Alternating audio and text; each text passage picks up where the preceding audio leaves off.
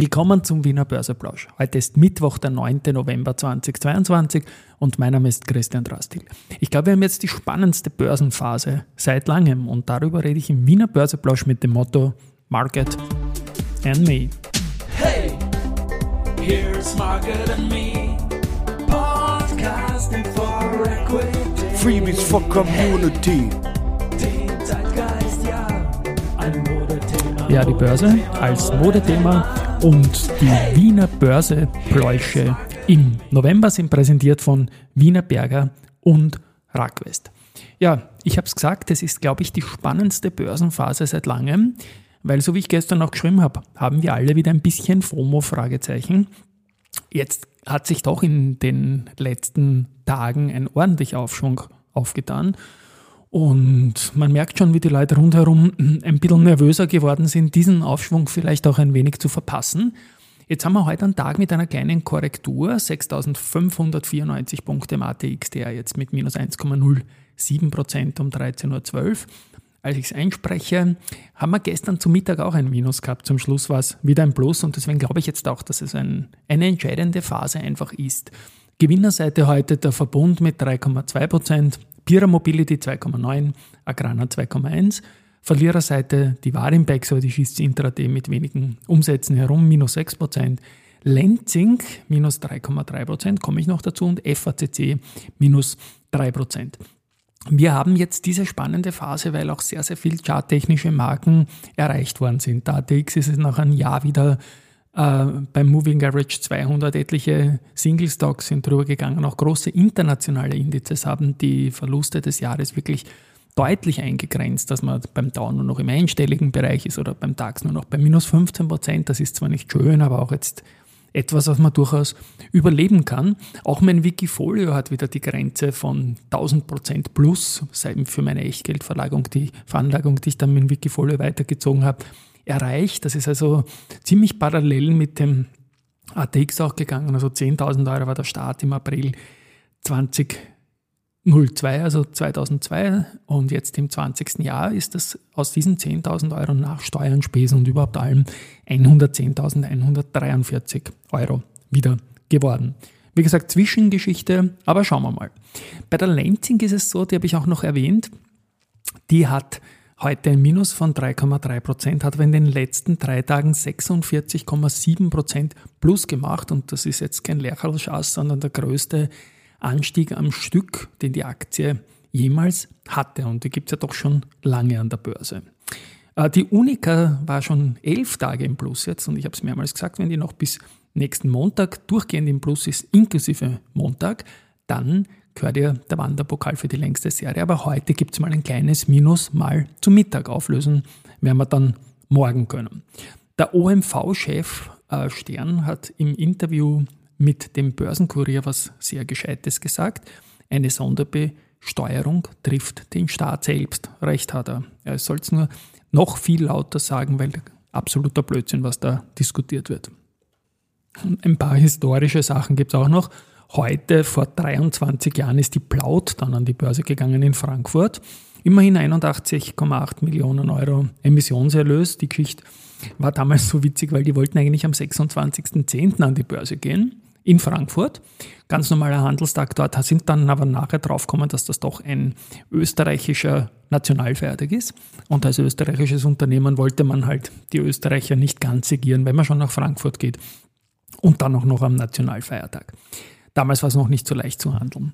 Ähm, weiters haben wir heute auch noch gehabt, äh, vor 22 Jahren am 9.11., nein, Entschuldigung, falscher Eintrag hier, vor zwei Jahren, am 9.11.2020, hat die Do Co. Aktie 34,4% plus gemacht. Das ist der größte Tagesanstieg in der Börsegeschichte gewesen, also 2020. Und bei der Post habe ich gestern gesagt, dass die im halben Jahr nach dem äh, IPO die schnellste Kursverdoppelung hingelegt haben, damals von 19 auf 38 Euro. Und die schlimmste negative Serie ist ein Jahr später gewesen, 15 Jahre her. Äh, das waren minus 20 Prozent, damals von 28,9 auf 23,1 Euro am Stück. Und geendet hat die Serie am 9.11., also heute vor 15 Jahren. Damals hat man nicht wegen irgendwelchen Lehman-Dingern oder sowas, die dann später waren, sondern man hat damals wirklich Gewinn mitgenommen gehabt und minus 15% Alpha auch zum ATXDR verbuchen müssen. Zu den Zahlen von heute. FACC ähm, hat den Umsatz in den ersten neun Monaten um 17,1% auf 419,6 Millionen Euro gesteigert. Das EBIT lag bei 4,2 Millionen Euro und man geht unverändert von einem Erreichen der Vorkrisenumsätze aus und das dann für die Jahre 2024 und 2025. Aktuell ist man bei der plangemäßen Erhöhung der Produktionsraten dabei und Maßnahmen zur Effizienzsteigerung. Und ähm, die Raiffeisen Research sind leicht enttäuscht vom Unternehmen. Die Anlaufkosten für die Kabinenausstattungen hätten auf die Profitabilität gedrückt. Die Adico Bank hat in den ersten neun Monaten einen Nettogewinn von 19,6 ähm, Millionen Euro erzielt. Das ist eine Verdoppelung von den 9,6 in der Vorjahresperiode. Die Risikokosten sind natürlich ein bisschen gestiegen auf 16,3 Millionen nach 12,9 Millionen. Man, ist da, man betont, dass man vorsichtig geblieben ist. Provisionsergebnis ist um 11,9 Prozent höher als in der Vergleichsperiode und auf 55,9 Millionen jetzt äh, zu liegen gekommen. Und die Bank arbeitet auch an einem Aktienrückkaufprogramm. Sowas ist immer gut. Die Aktie ist heute im negativen Markt unverändert. Ja, und dann haben wir auch noch Föstalpine Zahlen. Die haben den Umsatz um mehr als ein Drittel auf 9,3 Milliarden Euro steigern können, das EBITDA gleich um 42 Prozent auf 1,4 Milliarden Euro. Und die Guidance fürs Gesamtjahr ist ein EBITDA von 2,3 bis 2,4 Milliarden Euro. Also leicht über den Erwartungen, würde ich mal sagen. Gute Nachfrage Öl- und Gasindustrie. Und Bader, die Analysten sagen zum Beispiel weiterhin bei und Kursziel 40 Euro. Die Föstalpine Aktie verliert auf das Zahlenmaterial trotzdem, ist aber zuletzt gestiegen und verliert auch nicht stärker als der Markt, ca. 1,3 Prozent auf etwas über 24 Euro. Ähm, als Schwachpunkt wird für Raiffeisen bei der Föst noch äh, angemerkt, dass der Cashflow durch den Aufbau von Working Capital im zweiten Quartal belastet worden ist. Ja, und abschließend noch Research in so großer Menge, dass höchstwahrscheinlich die Abspannmusik von der Länge her nicht ausreichen wird. Aber ich beginne mal mit der Baderbank. Rosenbauer wird bestätigt mit Kaufen und Kursziel 42 Euro. Dann, was haben wir noch? Eine Ad-Empfehlung für die OMV gibt es von Bader auch, und zwar mit Kursziel 56 Euro. Kepler Chevreux stuft Andritz von Kaufen auf Halten zurück bleibt bei 52 Euro. Ebenfalls andere angeschaut hat sich BNB Paribas Exan.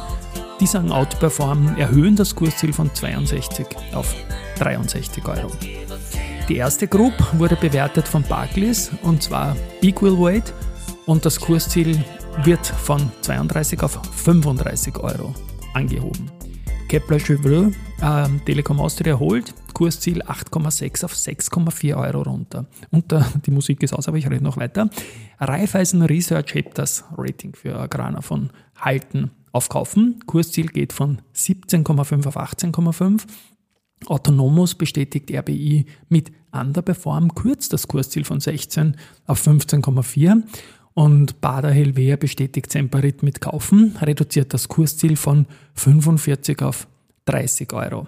Und die allerletzte Geschichte ist nochmal Bader zu OMV. Da gibt es ein Ad- und Kursziel von 56 Euro. Und ich glaube, das habe ich schon gesagt, aber dann sage ich es nochmal verstärken und sage nochmal Tschüss und Baba. Bis morgen.